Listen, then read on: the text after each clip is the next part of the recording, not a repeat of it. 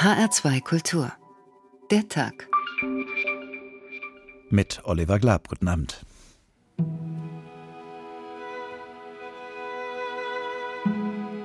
Ich sagte ihnen, wo sie sich anstellen mussten.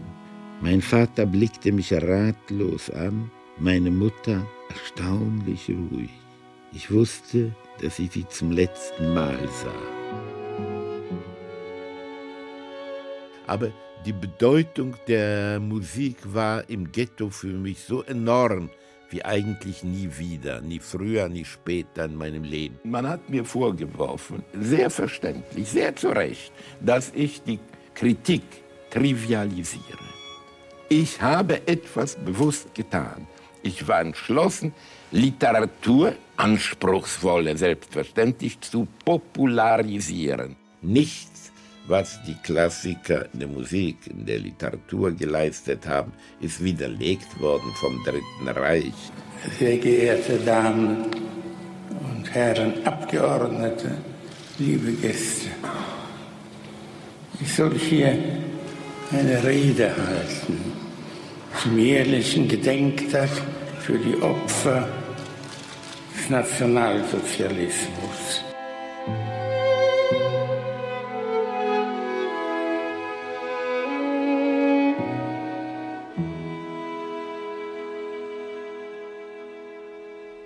Eine kritische und offenbar auch eine nachdenkliche Stimme ist verstummt mit dem Tod von Marcel Reich-Ranitzky, der heute, eine Woche danach, bei einer Trauerfeier auf dem Frankfurter Hauptfriedhof von vielen Menschen gewürdigt und von noch mehr Menschen auf seinem letzten Weg begleitet worden ist. Diese unverwechselbare, oft parodierte, aber letztlich unnachahmliche Stimme, die jetzt nur noch vom Band zu hören ist, sie hat über das eigene Leben ebenso lebendig erzählen können wie über das Werk von anderen. Auch wenn vielleicht nicht alle diese Meinung teilen, bilden können wir uns diese Meinung, denn Marcel Reich-Ranitzky hat nicht nur unendlich viele Rezensionen, sondern auch eine Autobiografie hinterlassen. Und so haben wir vor einer Woche eben nicht nur einen Literaturkritiker, sondern auch einen Zeitzeugen verloren. Und dieser zweite Verlust ist ebenso schmerzlich wie der erste. Denn auch wenn wir es immer wieder schwer mit Zeugen haben, weil sie nicht reden können, dürfen oder wollen, weil ihre Erinnerungen lückenhaft, verklärt oder verzerrt sind, so ist eines doch wahr. Ohne Zeugen gibt es keine Geschichte, keine erzählte und keine erforschte. Und wie sollen wir verstehen, was die Vergangenheit zu uns sagt, wenn wir keine Menschen mehr um uns haben, auf deren Erleben, Erinnern und Erzählen wir zurückgreifen können? Abschied von Marcel Reich-Ranitzky, wenn der Geschichte die Zeugen ausgehen, so heißt dieser Tag in HR2 Kultur. Und wir beginnen mit dem ersten Teil dieses Titels, mit dem Abschied. Isabel Reifenrath war für uns heute Nachmittag auf dem Frankfurter Hauptfriedhof bei der Trauerfeier für Marcel Reich-Ranitzky.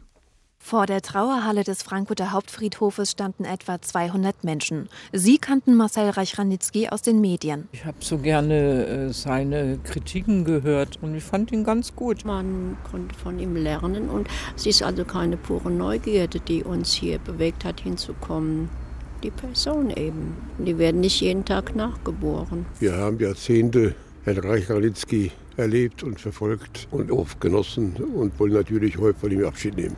Zu den geladenen Gästen gehörte Thomas Gottschalk. Für die ZDF-Sendung Wetten das hatte Gottschalk Reich-Ranitzky einst gefragt, ob er in seine Sendung käme. Marcel Reich-Ranitzky überließ die Entscheidung seiner Frau Toscha. Er kam in die Spielschau. Das war der Anfang einer guten Freundschaft zwischen den beiden Fernsehstars. Das war natürlich für mich äh, auch in gewisser Weise eine Auszeichnung, weil ich natürlich schon immer so etwas abgeheftet werde in der Ecke der Clowns und Unterhalter, in der ich auch gerne bin und der ich zu Hause bin. Aber er war eben auch Rock'n'Roll. Also er war eben auch nicht dieser durchgeistigte Mensch, der da im, im, im Elfenbeinturm des Feuilletons verkümmert ist. Der hat seinen Spaß gehabt, der hat seine Freude gehabt und auf dieser Ebene haben wir uns äh, gut verstanden. Zu Beginn der Trauerfeier begrüßte der langjährige Freund von Marcel Reich-Ranitzky, der Rechtsanwalt Rüdiger Vollhardt, die Trauergäste. Er hob Reich-Ranitzkys Karriere als Literaturkritiker hervor. Er habe alle anderen Kritiker in den Schatten gestellt.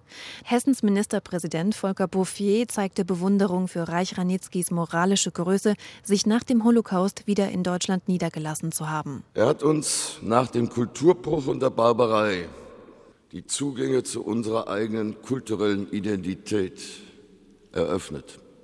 Er war immer streitbar.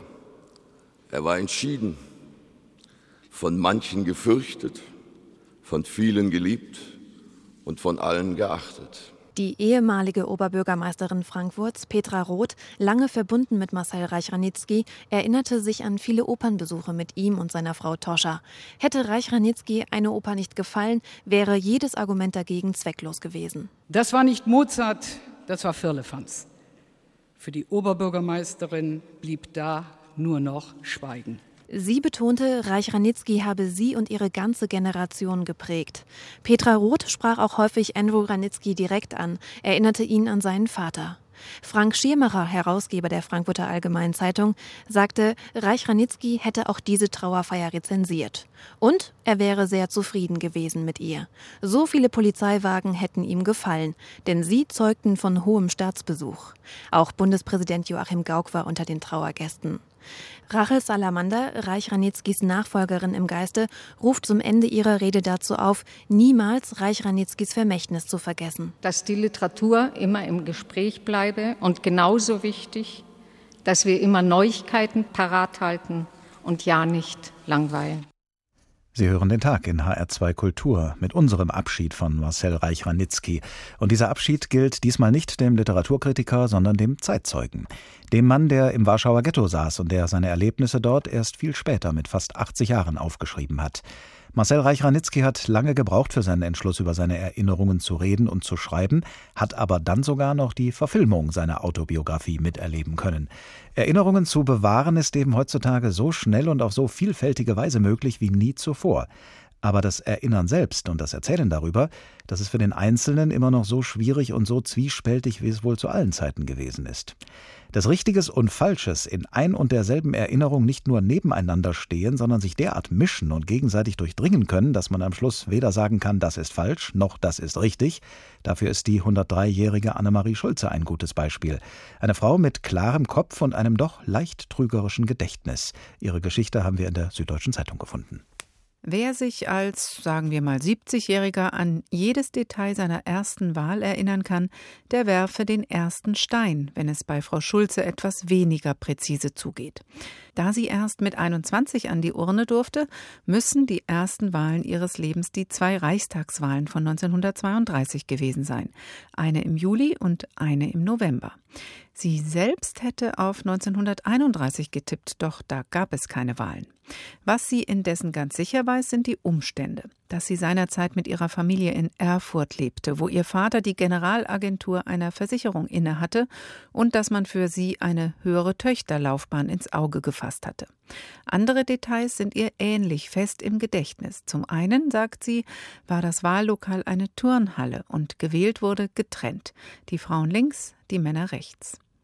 Annemarie Schulze macht zwar kein Geheimnis daraus, dass man in ihrer Familie immer rechts gestanden sei, aber dem Hitler habe man deshalb noch lange nicht in den Sattel geholfen. Ich weiß noch genau, was ich gewählt habe, sagt sie. Die DVP, den Stresemann. Gustav Stresemann war damals schon tot, doch spielt das acht Jahrzehnte später keine nennenswerte Rolle. Die DVP jedenfalls hatte von Frau Schulzes Einsatz nicht viel. Sie kam auf lediglich marginale Ergebnisse und löste sich bald danach selbst auf. Ihr Freund wählte das Zentrum, das für sie als evangelische ohnehin nicht in Frage kam. Und dann, fährt sie nach einer kurzen Gedankenpause fort, gab es noch den Scheidemann von den Kommunisten. Auch das ist alles andere als ganz präzise, da Philipp Scheidemann kein Kommunist war, aber dass sie ihn nie und nimmer gewählt hätte, geht aus dem Ton ihrer Randbemerkung mehr als deutlich hervor. Die Erinnerungen von Frau Schulze werden nicht notwendig unglaubwürdiger dadurch, dass sie sich in vielen Einzelheiten eindeutig falsch erinnert. Und da es in der Geschichtsforschung sowieso nie ein letztinstanzliches Urteil gibt, können und sollten wir diese Zeitzeugin unvereidigt entlassen, zumal wir ja trotzdem durch sie klüger geworden sind. Aber mit dem Zeugen vor Gericht müssen wir strenger ins Gericht gehen als mit dem Zeitzeugen. Das kann nicht zuletzt Professor Cornelius Nestler beurteilen vom Institut für Strafrecht und Strafprozessrecht an der Universität zu Köln. Ihn habe ich gefragt, welcher Art von Beweismitteln er denn mehr traut, Indizien oder Zeugen. Das kann man, glaube ich, so pauschal nicht beantworten. Aber ich würde sagen, wenn ich verlässliche naturwissenschaftliche Nachweise habe oder klare Dokumente, dann würde ich denen immer mehr trauen als einer Zeugenaussage oder vielleicht anders formuliert, ich würde dann am liebsten die Zeugenaussage anhand dieser Dokumente überprüfen können. Da schimmert nicht sehr viel Vertrauen gegenüber menschlichen Zeugenaussagen durch. Wie präzise ist denn die Erinnerung von Zeugen offenbar nicht so sehr, oder? Wenn man sich ein bisschen genauer damit beschäftigt und vielleicht auch ähm, seine eigenen persönlichen Erfahrungen sich mal anguckt mit Erinnerungen und wie gut die Erinnerungen sind, wenn sie überprüfbar sind, dann wird man lernen, dass die allgemein verbreitete Vorstellung, dass unser Gehirn wie eine Art Festplatte funktioniert, auf der eine Information einfach eingraviert wird und dann ist sie immer da, einfach falsch ist. Und das hängt damit zusammen, dass unser Gehirn arbeitet. Das heißt, die Art und Weise, wie wir Informationen aufnehmen oder wie wir Wahrnehmungen aufnehmen, geht schon mal durch den Filter hindurch, was unser Gehirn für Vorstellungen davon hat, mit was es da zu tun hat. Und dann werden die weiteren Erfahrungen, die wir im Leben machen und die Bilder und die Vorstellungen, die wir haben, führen dazu, dass wir diese Information auch immer wieder weiterverarbeiten. Und das Ergebnis, was ich aus eigener Erfahrung kenne, ist, dass man sich ganz sicher ist, dass man etwas Bestimmtes erinnert dann bekommt man den Beweis dafür, dass es nicht sein kann und auf einmal reagiert das Gehirn und wir sehen, ja natürlich, so war es nicht, deswegen weil. Ja. Nun ist ja die Art und Weise, wie ein Zeuge vor Gericht aussagt, sehr davon abhängig, denke ich, wie er befragt wird. Was müssen denn Juristen in einem Strafprozess bei der Zeugenbefragung beachten, um eine möglichst verwertbare Aussage zu bekommen? Also das größte Problem sind Suggestivfragen.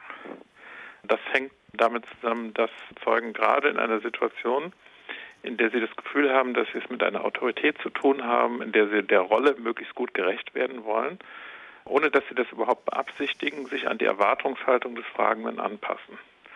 Das heißt, eine Grundregel im Strafprozess ist, der Zeuge soll erstmal schildern, was er aus eigener Erinnerung zu schildern hat. Und dann kann man weiterfragen.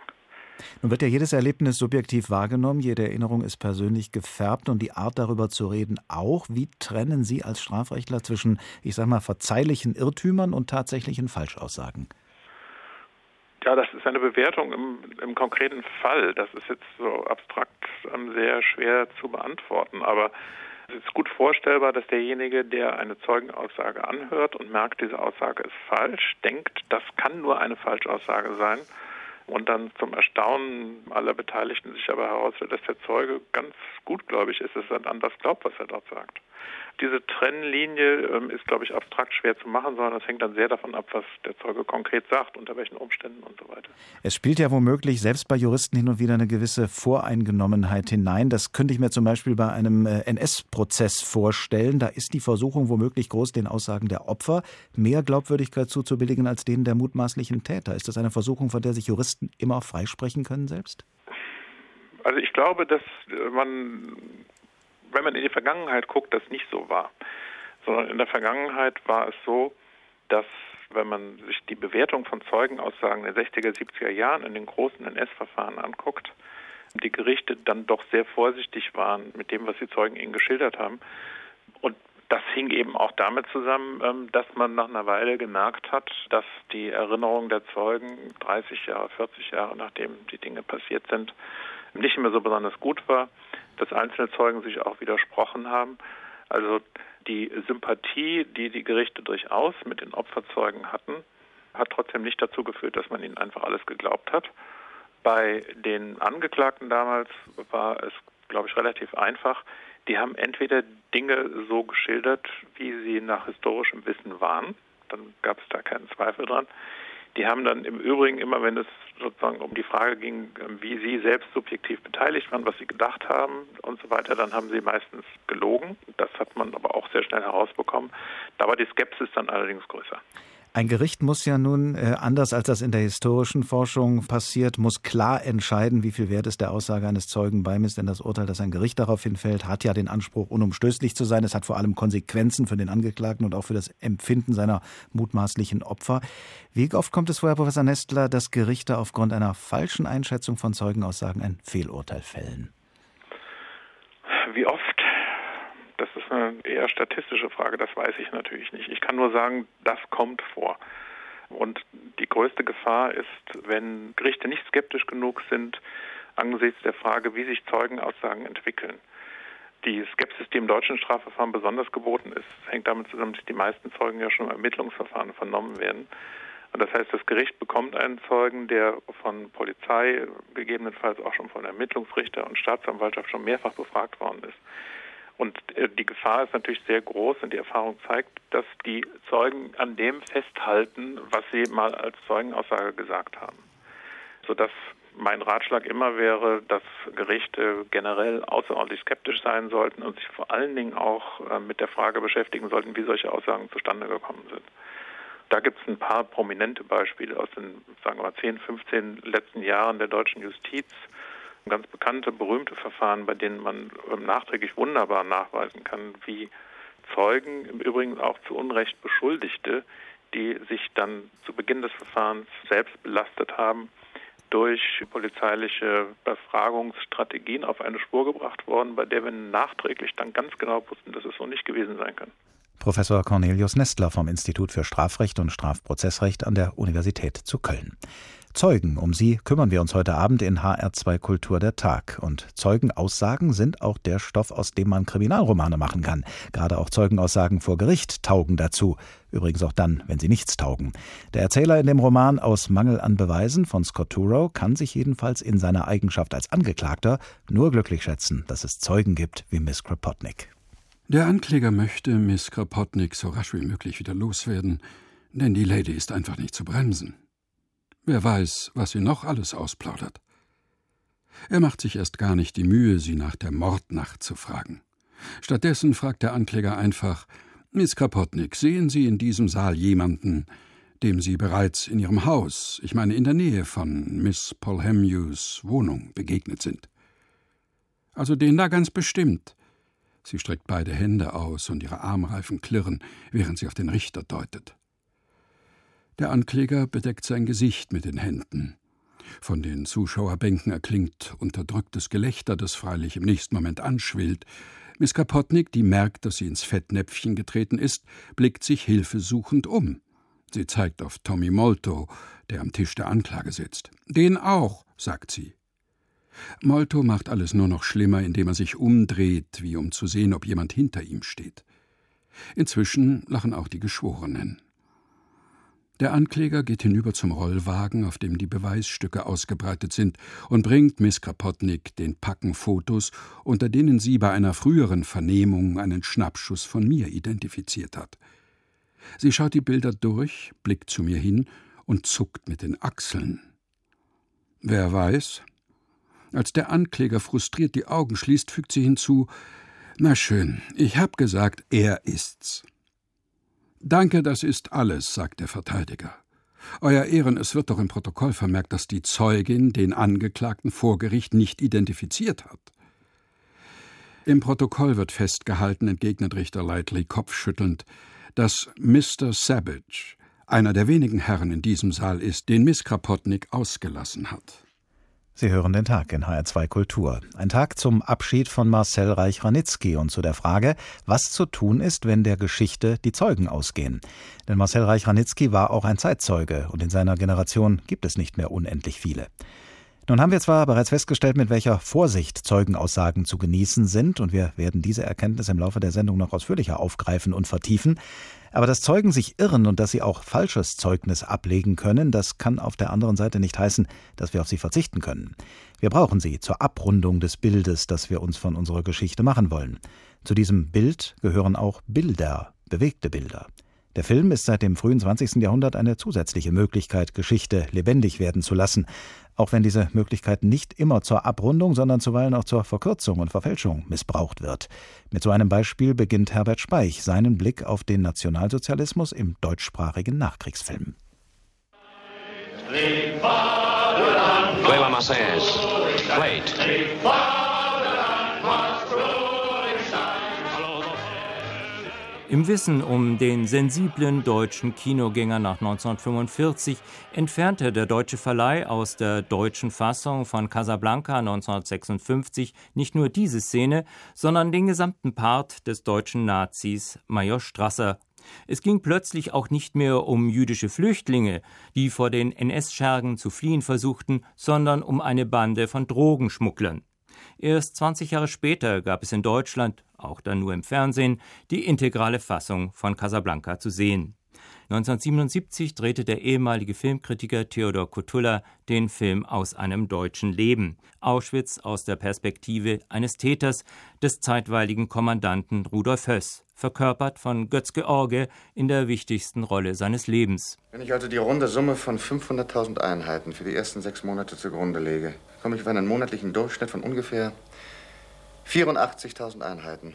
Das heißt 2600, die 2800, die binnen 24 Stunden der Sonderbehandlung zu unterwerfen wären. Das ist eine ungeheure Zahl. Irrtum. Sie vergessen, dass es unter den 500.000 Einheiten wahrscheinlich eine ziemlich große Zahl von Arbeitsfähigen geben wird, die Sie nicht zu behandeln haben. Meiner Meinung nach heißt es nur dem Problem ausweichen. Nach meiner Erfahrung als Lagerkommandant beträgt die durchschnittliche Dauer der Verwendungsmöglichkeit eines Häftlings zur Arbeit drei Monate. Danach wird er arbeitsunfähig. Also angenommen, bei einem Transport von 5000 Einheiten wären 2000 Arbeitsfähige, so ist doch klar, dass diese 2000 nach drei Monaten zu mir zurückgeschickt werden, damit ich sie behandle. Na gut. Aus einem deutschen Leben über die Banalität des Bösen war ohne TV-Beteiligung mit minimalem Budget realisiert worden, fand lange keinen Verleih und verschwand schließlich in den Archiven. Dass den Deutschen dann doch nichts anderes übrig blieb, als sich dem Genozid an den Juden zu stellen, war auch nicht ihr eigener Verdienst, sondern die Folge ausgerechnet einer amerikanischen TV-Serie. What do they call this place? Abbey Yar. What does it mean? Grandma's Ravine. They don't march very well, do they? Ukrainians. What's that over there? Jewish Cemetery of Kiev. Die vierteilige Miniserie heißt Holocaust und wird im April 1978 auch im deutschen Fernsehen gezeigt, allerdings vorsichtig, wie die ARD nun mal ist, nur in den dritten Programm. Am Beispiel einer Familie wird der Massenmord an den Juden als Passionsgeschichte deutlich gemacht, von der Ausgrenzung bis zur industriemäßig betriebenen Todesfabrik. My wife was killed. What is this place? Sobibor, eastern Poland. They gas 2,000 Jews a day here. Bound the bodies. There's a field of ashes outside. Der Film wird in der deutschen Öffentlichkeit heftig diskutiert. Marcel Reich-Ranitzky fragt, warum kein deutscher Produzent zu einem solchen Werk in der Lage war. Immerhin, der Begriff Holocaust für den Völkermord an den Juden findet Eingang in den deutschen Sprachschatz. Eine neue Ära im Umgang mit diesem dunkelsten Kapitel der deutschen Geschichte beginnt. Nicht nur Claude Lanzmanns Shoah, die ultimative filmische Spurensuche nach den überlebenden Tätern und Opfern entsteht. Ebenso eine inzwischen unüberschaubare Zahl von Dokumentationen und Filmen zu diesem Thema, das Ende der Verdrängung. Herbert Speich über den Nationalsozialismus im deutschen Film, auch eine Art Zeugnis abzulegen von der deutschen Vergangenheit. Und neben der fiktionalen Verfilmung gibt es eben auch die dokumentarische. Wir haben es doch erlebt, das Ghetto von Riga, so heißt ein Dokumentarfilm über die Verschleppung von mehr als 24.000 Juden in die lettische Hauptstadt. Diese Menschen kamen aus allen Teilen des Großdeutschen Reiches und um für sie Platz zu schaffen, hat der zuständige SS-Führer damals die meisten einheimischen Juden aus dem Riga-Ghetto ermorden lassen.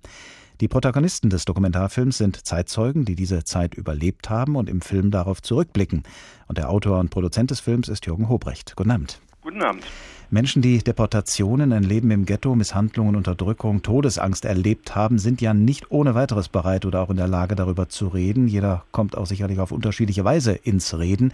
Wie haben Sie eine Atmosphäre geschaffen, in der die Zeitzeugen, die Sie getroffen haben, erzählen konnten und erzählt haben?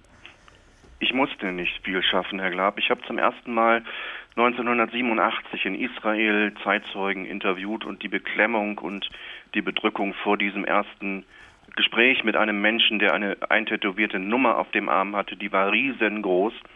Das können Sie sich vorstellen, aber die Erleichterung war umso größer, als dieser Mensch sagte, wenn ich, und zwar ausgerechnet ich, nicht meine Schwester, nicht meine Mutter, nicht mein Vater, sondern ich überlebt habe, dann habe ich überlebt, um zu sprechen. Und das ist sozusagen das Charakteristikum vieler, vieler Zeitzeugen, die man äh, nicht lange bitten muss, wo man sich auch nicht überlegen muss, wie komme ich jetzt an diesen Menschen heran. Es ist so, dass ähm, eine Atmosphäre des Vertrauens geschaffen wird. Natürlich, das ist normal. Es ist ja für mich auch keine, keine journalistische Alltagsaufgabe, sondern ich mache das lange und kenne den einen oder anderen und habe dort auch, äh, äh, kann dort auch darüber Vertrauen schaffen. Aber es geht im Prinzip darum, dass man die Bereitschaft aufnimmt, auszusagen. Dieser Titel des Films, Wir haben es doch erlebt, das klingt äh, so ein bisschen wie eine vehemente Wortmeldung, was ja auch dazu passt zu dem, was Sie gerade geschildert haben. Es klingt aber auch so wie ein Widerspruch, als würden diese Zeitzeugen äh, den Eindruck haben, ihre Geschichte würde falsch erzählt und sie müssten sie selber zurechtdrücken. Ist das äh, bei Ihnen, bei den Menschen, die Sie getroffen haben, eine Antriebskraft gewesen?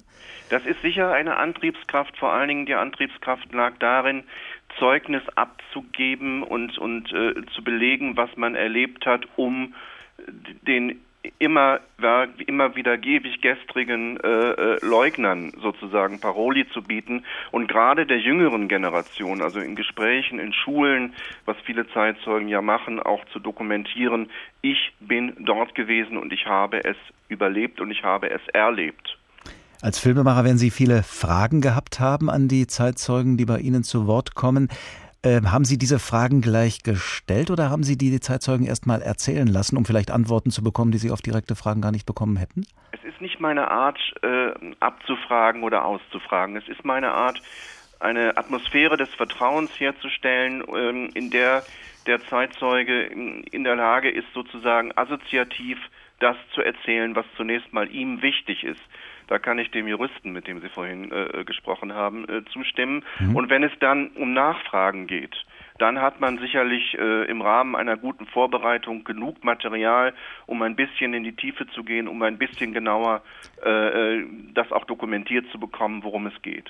Ich könnte mir vorstellen, dass die Menschen, mit denen Sie gesprochen haben, für Ihren Film mehr erzählt haben, wesentlich mehr erzählt haben, als Sie in Ihrem Film unterbringen konnten. Und vielleicht haben Sie auch mehr emotional mehr von sich preisgegeben, als Ihnen das im Nachhinein lieb gewesen ist. Wie sind Sie denn mit den Berichten der Zeitzeugen umgegangen, als Sie dann im Schneiderraum daraus den Film kreiert haben? Also wir hätten von der Filmlänge durchaus Claude Lanzmann mit seinen neuneinhalb Stunden erreichen können. Das ist unser Film ist jetzt äh, 98 Minuten. Das ist an der Grenze des Sinnvollen. Aber es ist ein Buch in Planung. Also diese äh, dieses Vermächtnis der Zeitzeugen, die ja jetzt von uns gehen, auch äh, viele, die in meinem Film wir haben es doch erlebt, äh, ähm, zu Wort kommen, leben inzwischen nicht mehr. Allein in diesem Jahr sind drei gestorben. Aber um das Vermächtnis dieser Zeitzeugen zu dokumentieren, wird es äh, ein Buch geben, wird es einen Internetauftritt geben und äh, alles das, was gesagt worden ist, geht ähm, für die Historiker und äh, für die Pädagogen ins Bundesarchiv. Jürgen Hobrecht, Autor und Produzent des Films Wir haben es doch erlebt, das Ghetto von Riga. Vielen Dank.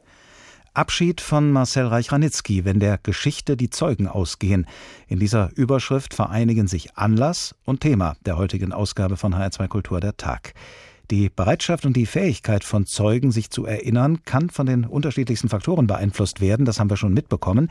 Und wie man dieser Erinnerung auf die Sprünge helfen kann, das zeigt uns Miss Marple, die Detektivin in Agatha Christie's Kriminalroman 16.50 Uhr ab Paddington. Plötzlich schluckte sie schwer und begann zu würgen. Eine Fischgräte, keuchte sie, in meiner Kehle. Quemper stand schnell auf. Er ging zu ihr, ließ sie den Kopf nach hinten legen und sagte, sie möchte den Mund weit öffnen. Er nahm ein Etui aus der Tasche und wählte eine kleine Zange aus. Mit beruflicher Geschicklichkeit blickte er der alten Dame in den Hals. In diesem Augenblick öffnete sich die Tür und Miss McGillicuddy trat ein. Miss McGillicuddy stieß einen Schrei der Überraschung aus, als ihr Blick auf das lebende Bild am Fenster fiel. Miss Marple, die den Kopf nach hinten beugte, und den Doktor, der mit der einen Hand ihren Hals hielt, mit der anderen ihren Kopf nach hinten bog. Das ist er, rief sie. Das ist der Mann aus dem Zuge. Mit unglaublicher Behendigkeit entwischte Miss Marple den Griff des Arztes und eilte zu ihrer Freundin. Ich habe zuversichtlich geglaubt, du würdest ihn wiedererkennen, Elspeth, sagte sie. Nein, sprich nicht mehr. Sie wandte sich triumphierend zu Dr. Quimper um. Sie haben es wohl nicht gewusst, Doktor, aber als Sie die Frau im Zuge erdrosselten, hat jemand es mit angesehen. Meine Freundin hier, Miss McGillicuddy. Verstehen Sie? Sie hat es mit eigenen Augen gesehen. Sie war in einem anderen Zug, der parallel zu Ihrem fuhr. Was zum Teufel! Dr. Quimper machte eine schnelle Bewegung auf Miss McGillicuddy zu, aber ebenso schnell trat Miss Marple zwischen die beiden. Ich muss gestehen, sagte Miss McGillicuddy, dass ich ganz bestürzt war. Noch ehe ich es verhindern konnte, waren mir schon die Worte, das ist er entfahren. Ich hatte ja tatsächlich sein Gesicht nicht gesehen und ich hatte eine schreckliche Angst, du würdest das sagen, Elspeth, warf Miss Marple ein. Beinahe hätte ich es gesagt, sagte Miss McGillicuddy. Ich wollte sagen, ich hätte freilich sein Gesicht nicht gesehen. Das, sagte Miss Marple, wäre ganz verhängnisvoll gewesen. Er glaubte nämlich, meine Liebe, du hättest ihn tatsächlich wiedererkannt. Er konnte ja nicht wissen, dass du sein Gesicht nicht gesehen hattest. In diesem Fall also hat gerade die Unvollständigkeit der Zeugenaussage zur Überführung des Täters geführt. Was aber die Kronzeugen des heutigen Tages in HR2 Kultur angeht, so können deren Aussagen gar nicht umfassend und vollständig genug sein. Und gerade der Umstand, dass ganz unvermeidlich immer mehr Zeugen aus der Zeit des Nationalsozialismus sterben, so wie vor einer Woche Marcel Reich-Ranitzky, dieser Umstand hat den amerikanischen Filmregisseur Steven Spielberg zu seinem Shoah-Projekt veranlasst. Zu dem Vorhaben nämlich, so viele Zeitzeugen wie möglich zu interviewen, solange sie noch da sind. Nicole Markwald stellt uns dieses Projekt vor. Nachama Schnesson sitzt in einem Sessel. Die alte Dame ist elegant gekleidet, schön geschminkt. Sie blickt fest in die Kamera und erinnert sich. Ich drehte mich um und dachte, was soll das jetzt? Wo sind meine Eltern, meine Schwestern? Warum bin ich jetzt hier übrig, allein, ohne zu wissen, was mit meiner Familie passiert ist? Wer will so leben? 1995 wurde das Interview mit ihr in Flushing, New York, aufgezeichnet. Schneerson erzählt von ihrer Kindheit, dem Vater, der eine Fleischerei betrieb, von ihren drei Schwestern. Sie erzählt auch von der Vertreibung, dem Leben im Ghetto von Kovno, wo während des Holocaust litauische Juden wie sie festgehalten wurden. Sie erinnert sich an den Tag, als die Nazis kamen und alle Kinder im Ghetto einsammelten, Babys aus den Armen der Mütter rissen und sie auf einen LKW warfen und die Kinder zusammengepfercht weggefahren wurden. Was an diesem Tag in den Straßen vor sich ging, so Schnerson, war an der Grenze dessen, was man ertragen kann. But what was going on in the streets, that's the worst, the worst that anybody could bear to watch it. Das Interview mit Nachama Schneerson ist eines von inzwischen über 51.000 Gesprächen mit Zeugen und Überlebenden des Holocaust, die im Rahmen des Shoah-Projekts aufgezeichnet wurden. Filmregisseur Steven Spielberg rief die Stiftung 1994 ins Leben, wie er in einem Video der Stiftung erzählt. Ich habe während der Produktion von Schindlers Liste mit vielen Überlebenden gesprochen und das war einer der ersten Momente, wo ich dachte, es gibt so viele Geschichten, die man erzählen muss. So begann die Shoah Stiftung, weil ich quasi Schindlers Liste fortsetzen wollte. Als Startkapital stellte er die Erlöse aus Schindlers Liste zur Verfügung. Innerhalb von fünf Jahren zeichneten Freiwillige über 50.000 Interviews in 56 Ländern und in 32 Sprachen auf. Es ist ein Bild- und Tonarchiv der Erinnerungen, wie denen des Holocaust-Überlebenden Henry Arzt. Ich weiß nicht, wie lange ich noch leben werde, aber mir ist wichtig, dass meine Geschichte nicht in Vergessenheit gerät. 2005 ging die Stiftung eine Kooperation mit der University of Southern California in Los Angeles ein. Seitdem ist die Universität für die Fortführung der Arbeit verantwortlich. Im Gegenzug hat sie eingewilligt, die Aufnahmen dauerhaft zu pflegen. Inzwischen wurde der Kreis der Zeitzeugen erweitert. Auch die Opfer anderer Völkermorde werden angehört und ihre Schicksale dokumentiert. Darfur, Bosnien-Herzegowina, Kambodscha, Ruanda. Der Schwerpunkt liegt nicht auf der wissenschaftlichen Aufarbeitung von Geschichte, sondern hier geht es um Erfahrungsberichte, die kollektiv eine Wucht entfalten, der man sich nicht entziehen kann. Jedes Jahr nutzen rund eine Million Menschen den Zugang zum Archiv, den eigenen YouTube-Kanal und die mehrsprachigen Webportale. Die Holocaust-Überlebende Nachama Schneerson hat ihre Erinnerungen ihrer Tochter gewidmet. They should know nur einmal ringt sie um Fassung, ganz am Schluss, als sie junge Leute darum bittet, niemals zu vergessen, was Hitler ihr, ihrer Familie und sechs Millionen Juden angetan hat. And to six million Jews. That's all I have to ask. Das Shoah-Projekt von Steven Spielberg. Interviews und Erfahrungsberichte, die kollektiv eine Wucht entfalten, der man sich nicht entziehen kann. So haben wir es gerade gehört. Wie verträgt sich diese Wucht mit nüchterner wissenschaftlicher Analyse? Aus Sicht mancher Historiker offenbar nicht allzu gut. Hans Sarkovic, Leiter der Abteilung Kultur und Bildung bei H1 Kultur und von Haus aus Historiker. Guten Abend. Guten Abend. Zeitzeugen sind die natürlichen Feinde der historischen Zunft, sagen manche Historiker. Zugegeben, Erfahrungsberichte sind emotional in der Regel überhaupt nicht nüchtern. Aber warum diese vehemente Ablehnung? Ja, vielleicht ist sie auch heute nicht mehr so vehement. Also ich habe das in meinem Studium auch noch so gelernt. Allerdings mit der kleinen Einschränkung, dass äh, der damalige Professor uns auch darauf hingewiesen hat, dass es mit den Dokumenten, von denen wir glauben, dass sie absolut authentisch und wahr seien, genauso aussieht. Also man muss im Studium zunächst mal die Quellenkritik lernen, also den kritischen Umgang mit allen Quellen. Und dazu gehören natürlich die Zeitzeugen mit dazu. Dann schauen wir uns den Typus des Zeitzeugen mal quellenkritisch an. Was ist das Problematische an Zeitzeugen? Das Problematische an Zeitzeugen ist, dass sie sich mit absoluter Sicherheit oft an etwas erinnern. Und das hält nicht unbedingt der Überprüfung dann mit den historischen Fakten stand. Und das ist ein großes Problem. Also Sie haben auf der einen Seite eine persönliche Erinnerung, die überzeugend vorgetragen wird, und auf der anderen Seite haben Sie Dokumente, von denen Sie glauben, dass sie die, die Fakten richtig wiedergeben und passt nicht zusammen. Woran könnte es denn liegen, dass sich Zeitzeugen äh, anders erinnern, als sie es erlebt haben? Das Erlebnis war ja, war ja ein bestimmtes Erlebnis. Ne? Ja, wir haben ja schon einiges in der Sendung gehört. Also gerade von dieser Form von selektiver Wahrnehmung, dass bestimmte Dinge, die für einen Menschen sehr wichtig waren, in seiner subjektiven Erinnerung viel größer werden und sich dann im Laufe der Zeit auch verändern. Das ist für den Historiker hochinteressant, weil der Historiker sich natürlich auch fragen muss, warum erinnert sich ein Mensch an diese Dinge so? Warum erinnert er sich nicht anders daran? Welche Fehlstellen hat er? Was wird besonders wichtig? Und daraus kann man natürlich die Schlüsse ziehen, denn als Historiker hat man normalerweise nur Papier vor sich, Dokumente, Bilder, Fotos, manchmal auch einen Film, aber wir wissen überhaupt nichts über die Emotionen der Menschen, wie sie damals gelebt, wie sie, was sie empfunden haben. Und da ist das sehr wichtig. Und in dieser Hinsicht können dann äh, Zeitzeugen auch äh, Defizite anderer Quellen äh, kompensieren. Unbedingt. Also wir wissen zum Beispiel über Zeiten des 17., 18., 19. Jahrhunderts oft sehr wenig weil da wenige Zeitzeugenberichte existieren. Sie existieren dort auch. Aber wir wissen über bestimmte gesellschaftliche Gruppen eigentlich gar nichts. Wenn ich zum Beispiel die Räuber des 19. Jahrhunderts nehme. Die Räuber des 19. Jahrhunderts haben eigentlich nichts hinterlassen, außer Gerichtsakten. Und das sind aber Dokumente, die damals, sie erzählen ihre Lebensgeschichte den Richtern und plötzlich wissen wir etwas über das Leben der ganz kleinen Leute in einer Zeit, die für uns sonst ein bisschen dunkel ist.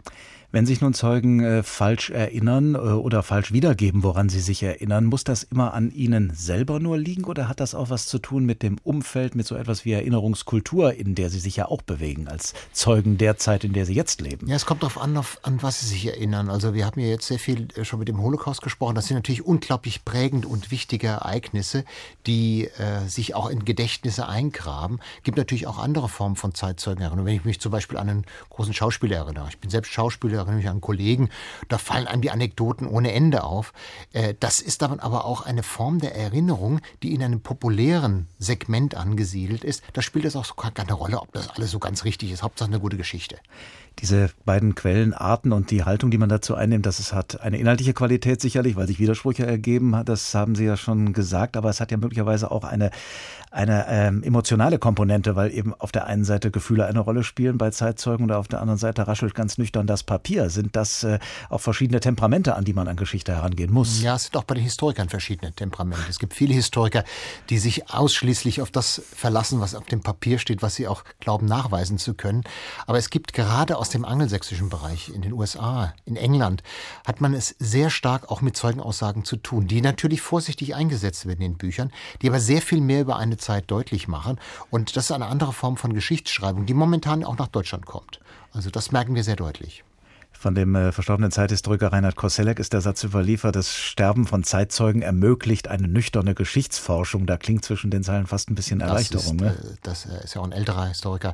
Das ist überholt, würde ich sagen, heute. Wir müssen uns wirklich damit auseinandersetzen, was Menschen erinnern und wie sie es erinnern. Und das gibt uns ganz neue Blicke frei auf eine Zeit. Hans Sarkovic, Leiter der Abteilung Kultur und Bildung bei HR2 Kultur und von Haus aus Historiker. Vielen Dank. Wir merken, mit den historischen Quellen ist es wie mit einem Mosaik. Jedes einzelne Steinchen ist wichtig, aber nur alle Steinchen zusammen ergeben ein Bild. Und ganz genauso ist es auch bei Edgar Allan Poe und der schwierigen Frage, wer sie begangen hat, die Mordtat in der Rue Morgue. Die Zeugen stimmten, sagte Dupin, bezüglich der rauen Stimme überein. Darin waren sie einig. Doch in Bezug auf die schrille Stimme ist das Sonderbare nicht, dass sie auseinandergehen, sondern dass, während ein Italiener, ein Engländer, ein Spanier, ein Holländer und ein Franzose sie zu beschreiben versuchten, ein jeder sie als die eines Ausländers bezeichnete. Ein jeder ist sicher, dass es nicht die Stimme eines seiner Landsleute war. Jeder vergleicht sie nicht mit der Stimme eines Angehörigen einer Nation, deren Sprache ihm bekannt ist, sondern umgekehrt. Der Franzose hält sie für die Stimme eines Spaniers und würde einige Worte verstanden haben, wenn er des Spanischen mächtig gewesen wäre. Der Italiener glaubt, es war die Stimme eines Russen, doch hat er nie mit einem Russen gesprochen. Ein zweiter Franzose weicht überdies von dem ersten ab und behauptet steif und fest, dass es die Stimme eines Italieners war. Doch da ihm diese Sprache nicht bekannt ist, urteilt er wie der Spanier nach den Lauten.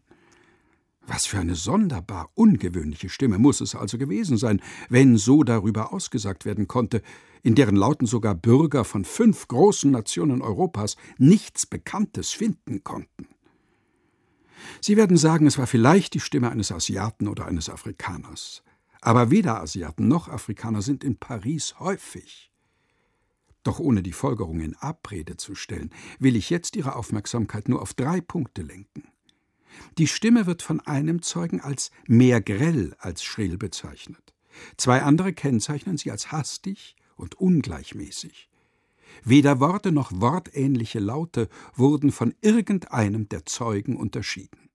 Kein Wunder, wenn der Täter ein Orang-Utan ist. Immerhin, hier gab es einen Ermittler, der aus lauter widersprüchlichen Zeugenaussagen den wahren Kern herausgefiltert hat. Abschied von Marcel Reich-Ranitzky, wenn der Geschichte die Zeugen ausgehen, der Tag in HR2 Kultur. Noch gibt es Zeitzeugen, die am Leben sind und klar im Kopf und die nicht nur bereit, sondern auch entschlossen sind, von den Erinnerungen an ihre Erlebnisse zu erzählen. Eine von ihnen ist die 92-jährige Trude Simonson. Alf Haubitz hat ihr zugehört. Wenn ich erzähle, bin ich immer dort, wo ich erzähle. Ich bin nicht in Frankfurt, sondern wenn ich von Theresienstadt rede, bin ich dort wieder und das ist sehr präsent. Aber andererseits bin ich auch wirklich froh, dass Menschen wissen wollen, nicht? Und dass wir das noch können. Trude Simonson entkam immer wieder knapp dem Schicksal der sechs Millionen Juden im Holocaust.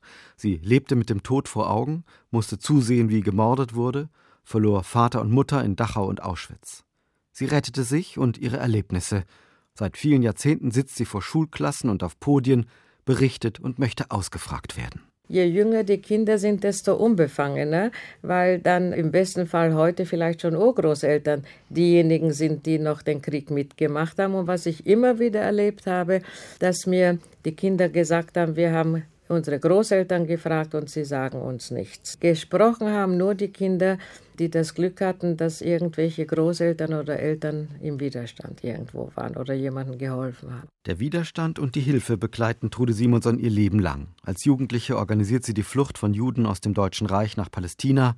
Nach dem Krieg hilft sie in der Schweiz Überlebenden und Traumatisierten, organisiert wieder Auswanderungen. Ab 1955 wohnt sie in Frankfurt, baut die jüdische Gemeinde mit neu auf, kümmert sich um Sozialarbeit und Erziehungsfragen, steht der Gemeinde vor. Das Leben der Trude Simonsen besteht somit aus zwei Teilen: dem Kampf gegen die deutsche Vernichtungsmaschine und der Aufarbeitung der Vergangenheit. Erstens mal kommt die erste Enttäuschung, dass wir Überlebende, speziell also wenn man Auschwitz, über, auch andere schlimme Lager, ja, überlebt hat, geglaubt haben, dass das eine Warnung für alle, für die ganze Welt sein wird. Das hat sich nicht bewahrheitet. Was wir wieder an Schlimmen erleben, ja, und dann habe ich hier in Deutschland gelernt, erstens habe ich großartige Leute kennengelernt, die im Widerstand waren und sehr bescheiden und nicht davon groß reden. Und dass die Sachen nicht schwarz-weiß sind, dass sie grau sind, nicht? Trude Simonson erzählt von diesen Zwischentönen, von der Solidarität im Lageralltag, von Deutschen, die logen, um zu schützen. Ihre Berichte sind fein und mitfühlend, nicht anklagend. Sie weiß, dass für heutige Kinder und Jugendliche die Zeit ihres Schicksals weit weg und fremd ist. Umso wichtiger ist, dass sie redet und viele aufklärt und manche überzeugt. Die ruhige Art von Trude Simonson und der Umstand, dass ihr die Eitelkeit fremd ist, macht sie zu einer unverzichtbaren Zeitzeugin der dunkelsten Epoche Europas. Ihr Zeigefinger bleibt gebeugt, ihr Willen zur Aufklärung nicht. Trude Simonson. Der erste Impuls war, dass ich sehr froh war, dass Menschen wissen wollen und junge Menschen wissen wollen. Und im Laufe der Zeit, als ich das schon länger gemacht habe, ist es für mich klar geworden, dass es für mich eine Conditio sine qua non ist gegenüber den Toten. Tode Simonson, eine von immer weniger Zeitzeugen, die aus eigenem Erleben von den Schrecken des Nationalsozialismus berichten können.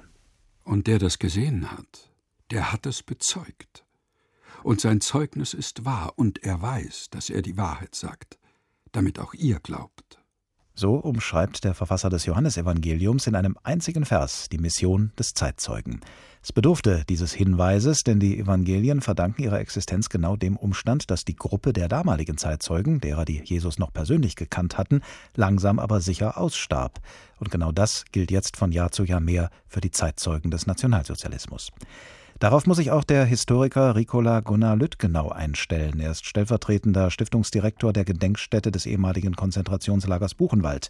Und er und seine Kollegen stehen vor der Aufgabe, nicht einfach zu zeigen, was von diesem Lager übrig geblieben ist, sondern Geschichte aufzubereiten, auch zu inszenieren, sie jedenfalls erfahrbar und erlebbar zu machen. Ich habe ihn gefragt, wie machen Sie das? Menschen kommen an die historischen Stätten natürlich, weil sie an den historischen Schauplatz kommen wollen.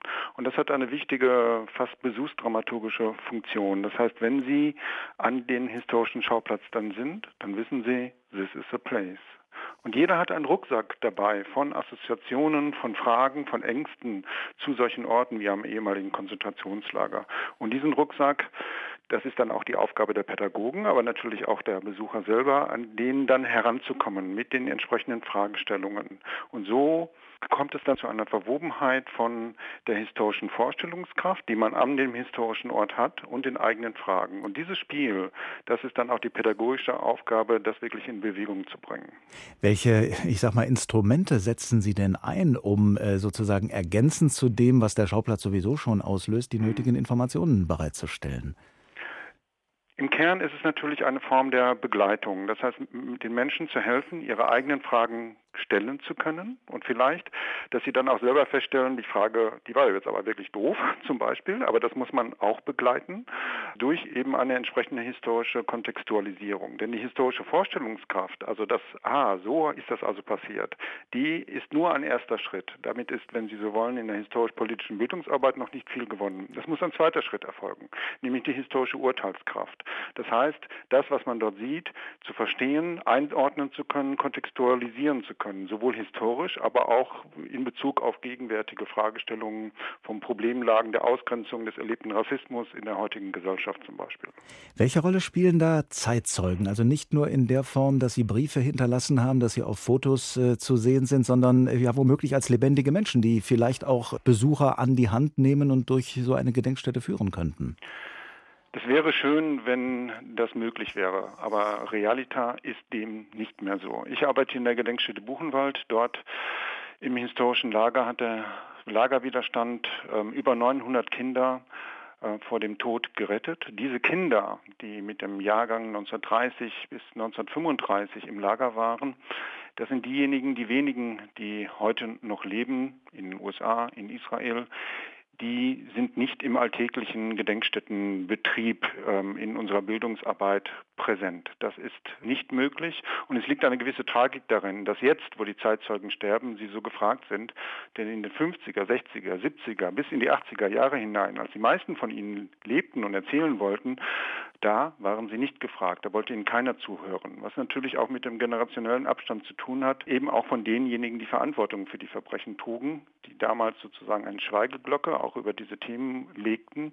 Und erst heute, wo sie sterben, sowohl die Verantwortlichen, aber auch die Zeitzeugen, ähm, da gibt es die Fragen und die Fragen müssen jetzt aber die Menschen, das ist die Herausforderung, sozusagen unter unserer Begleitung auch, also von den Pädagogen, von Historikern vor Ort, diesen Fragen selber nachgehen.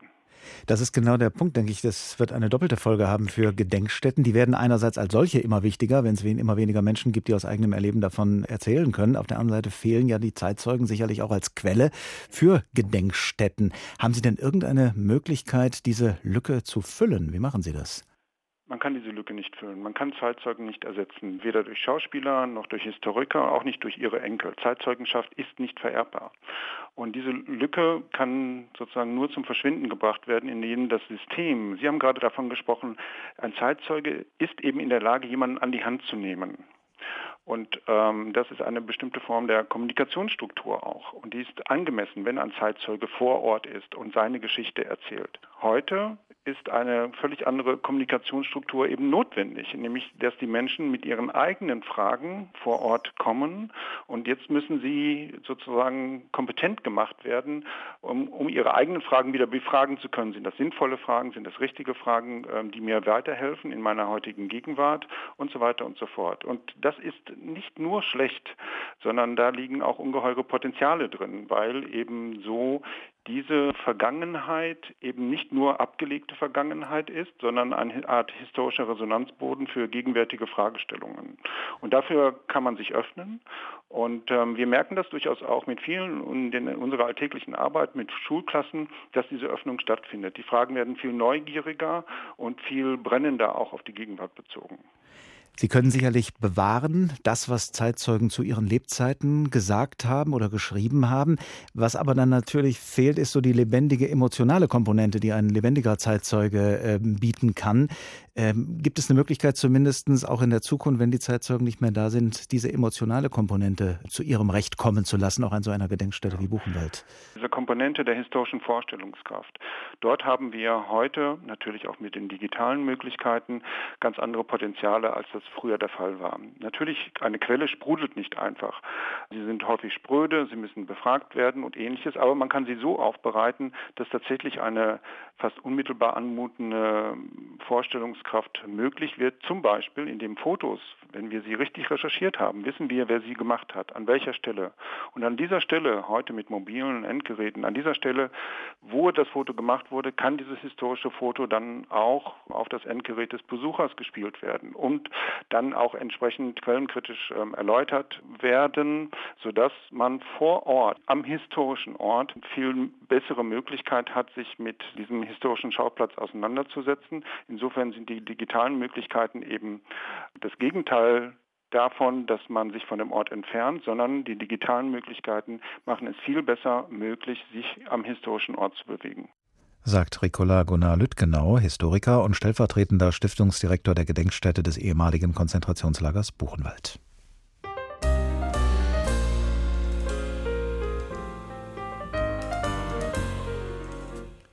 Was tun, wenn der Geschichte die Zeugen ausgehen? Das war unsere Frage heute am Tag der Trauerfeier für Marcel Reich-Ranitzky.